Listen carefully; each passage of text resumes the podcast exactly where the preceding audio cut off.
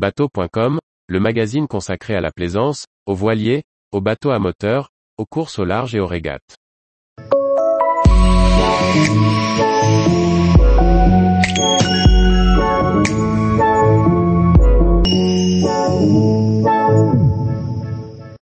Transbordement en mer, récit d'un accostage entre catamaran et cargo. Par Chloé Tortera. Alors qu'il convoie son bateau depuis le Brésil vers la France, Philippe perd l'un de ses deux équipiers après huit jours de navigation. Aiguillé par le cross, il décide de continuer la transat plutôt que de faire demi-tour. Pour ce faire, il est obligé de réaliser trois transbordements avec des cargos en huit jours pour regagner le Cap Vert. Il nous raconte son histoire. Dimanche 4 avril 2021 je pars lancer un pampan, sur le canal VHF 16, qui reste sans réponse puis je contacte le CCMM par l'Iridium. J'essaie d'être clair, de donner des informations précises. J'applique le protocole que j'ai appris par réflexe dans le désarroi qui est le mien. On me met en attente. Je coupe la communication. Le CCMM ne m'apportera rien. Je fais le numéro du cross. Vous appelez pour une urgence de mer, puis enfin un interlocuteur qui semble compétent, je lui explique la situation, je saisis qu'il comprend ce que je dis. Je lui dis qu'il faut que j'aille aider l'autre équipier et que je rappellerai. Yves a pu descendre totalement Marc qui est allongé sur le bimini près du pied de mât. Je ne peux que constater son décès. Je rappelle le cross. Nous sécurisons le bateau, nous vérifions qu'il n'y a pas de bout dans l'eau. Yves sécurise la bombe en l'attachant sur le bimini. Nous remettons le bateau en marche au moteur et décidons de faire route vers le Cap Vert, terre la plus proche, mais au vent. Il y a aussi la possibilité de partir sous le vent, mais c'est beaucoup plus loin et nous n'avons que le Solan donc pas d'espoir de vitesse. Il y a deux chalutiers donc des hommes pas très loin de nous, vers l'est. Nous les voyons à l'AIS. Ils ne répondent pas à la VHF, car sans doute hors de portée, mais peuvent peut-être nous aider, c'est notre unique espoir. Ils peuvent peut-être nous donner du carburant, car nous n'en avons pas assez pour rejoindre Mindelo qui est à 750 nautiques. Enfin, nous apporter un peu de réconfort. Nous décidons de partir vers le nord-est, au vent certes, mais au plus près. Nous mettons le Solan, un moteur. Nous passons la nuit dans le carré, sans presque parler. Il faut quand même que je gère le bateau en essayant d'utiliser la voile et un moteur, d'aller vers les chalutiers qui représentent la vie, l'aide. Lundi 5 avril 2021 vers minuit, je reçois un appel du Cross, qui envisage de détourner un cargo pour nous récupérer, et nous dit qu'il faudra abandonner notre catamaran. Je ne peux pas envisager cette solution. J'essaie d'avancer au mieux avec un moteur et le solant, mais nous faisons un cap qui ne mène nulle part et pas de vitesse. Je tente toutes les combinaisons possibles de cap, de réglage de voile, mais rien ne fait mieux avancer le bateau. Le cross me redemande si nous voulons évacuer le bateau, car ils peuvent détourner un cargo, je réponds que, pour l'instant, je n'envisage pas du tout cette solution.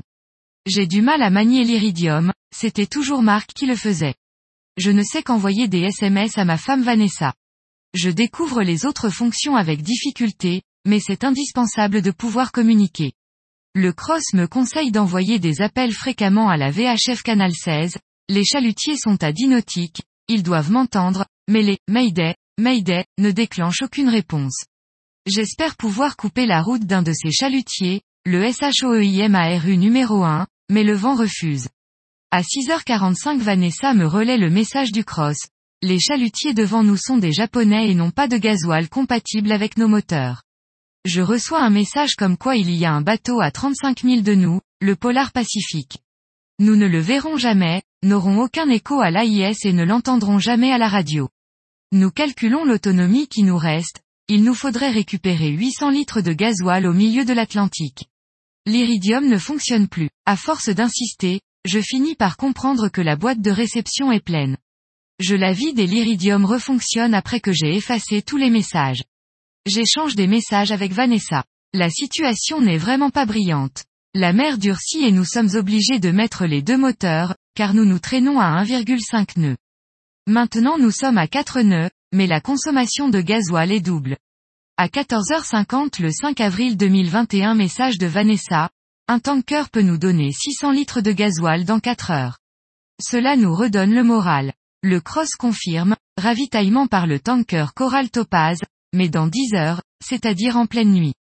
Le cross nous demande de faire la manœuvre de jour, car la mer est bien formée, 17 nœuds de vent. Le cross me téléphone la météo.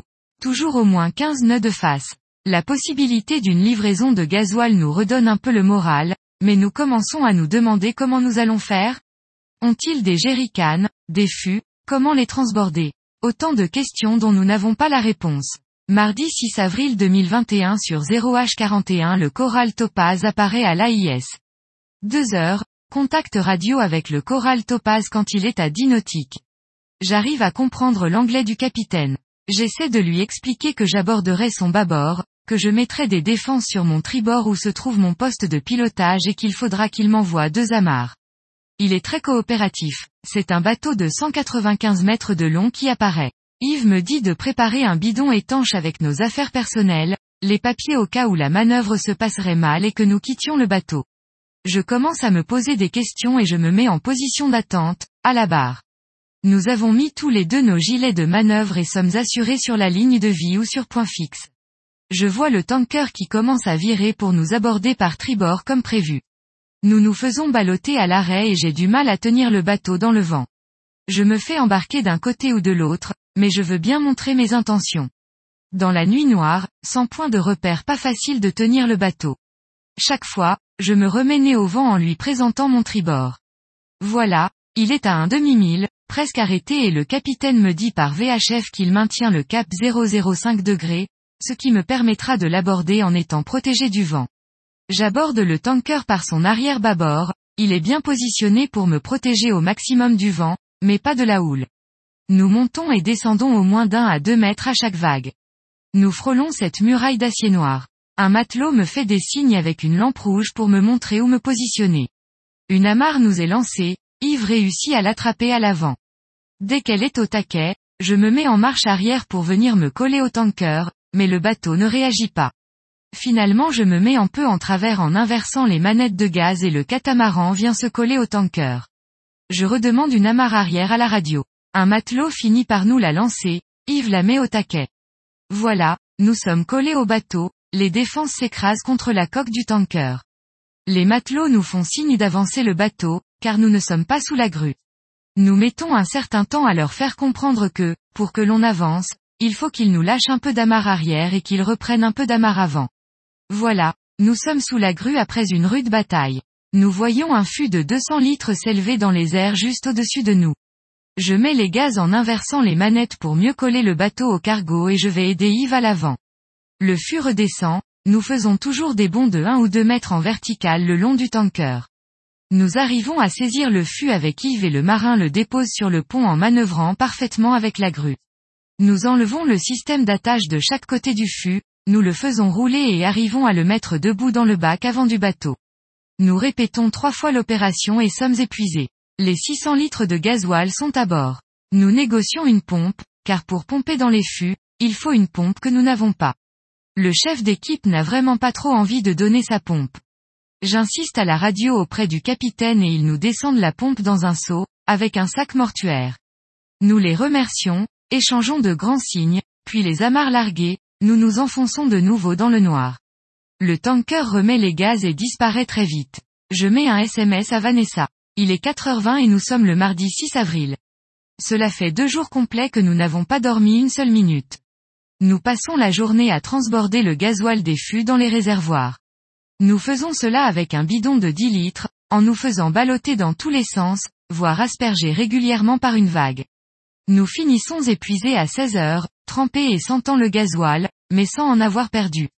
On a rempli les deux réservoirs de notre bateau. Mercredi 7 avril 2021, nous nous partageons la nuit avec Yves et nous retrouvons un peu de sommeil, quelques heures chacun. À 3 heures du matin, le Cross nous appelle pour nous donner rendez-vous avec le Star Majesty à 9h30 pour transborder le corps. Après en avoir parlé avec Yves, nous refusons, car la mer est trop agitée. Nous essayons de mettre le solant, mais il nous ralentit plutôt. Nous l'enroulons. Nous remettons 50 litres de gasoil dans chaque réservoir avec notre petit jerrycan de 10 litres. Cela ne va pas vite, mais notre méthode est bien au point maintenant et nous sommes efficaces.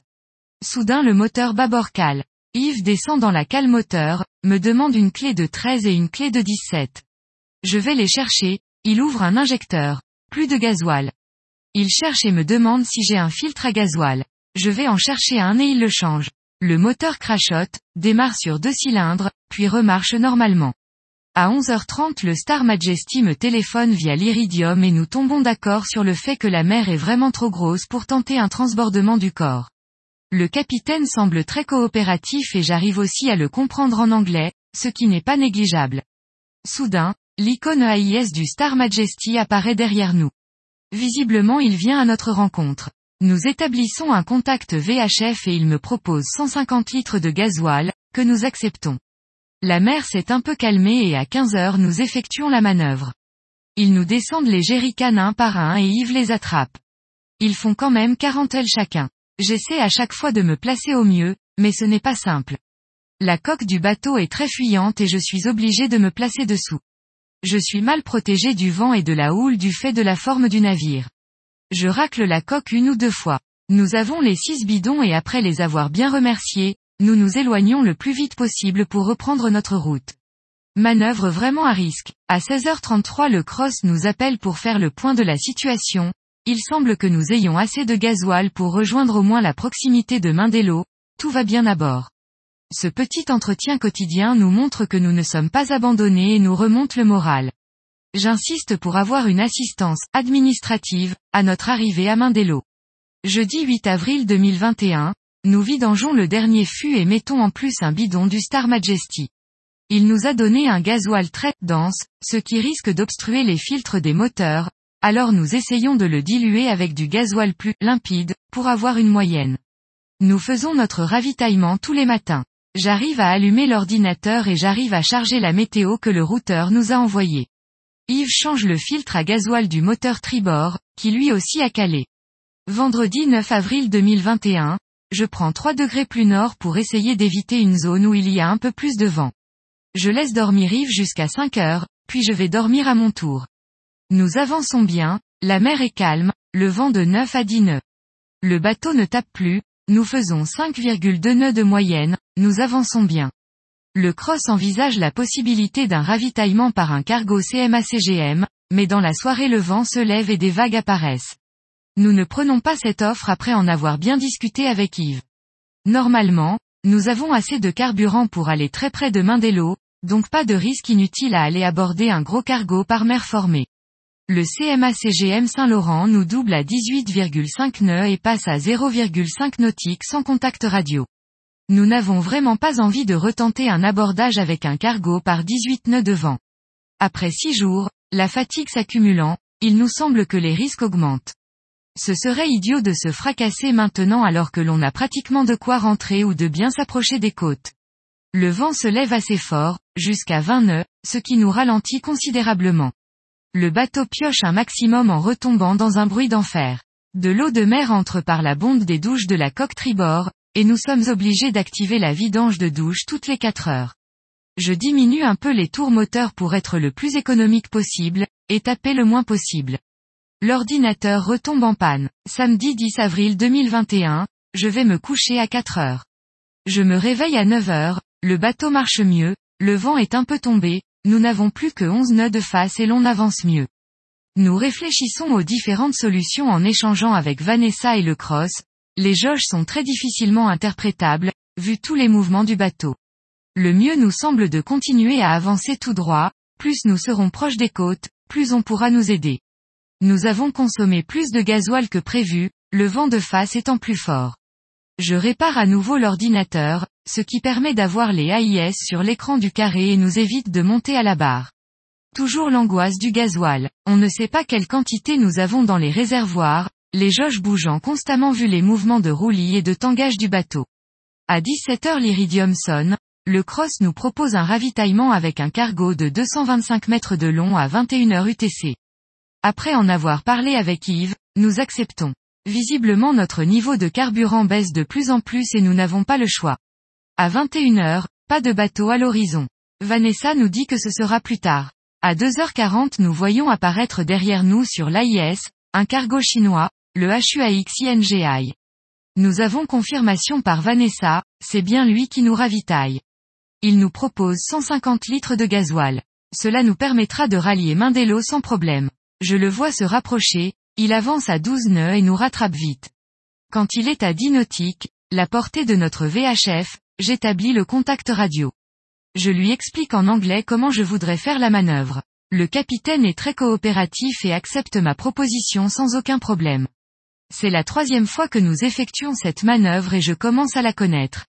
Le UAC Singai arrive dans la nuit, je le vois ralentir à l'AIS, il se met dans le vent puis tourne légèrement sur son bâbord. Voilà, il est en position et je l'aborde sur son bâbord par notre tribord. La zone de dévente est parfaite sur son arrière, enfin un peu de calme. Un marin jette une amarre, Yves la met au taquet avant et je mets en arrière le moteur bâbord. Le bateau recule et la paroi sombre du cargo est de plus en plus proche.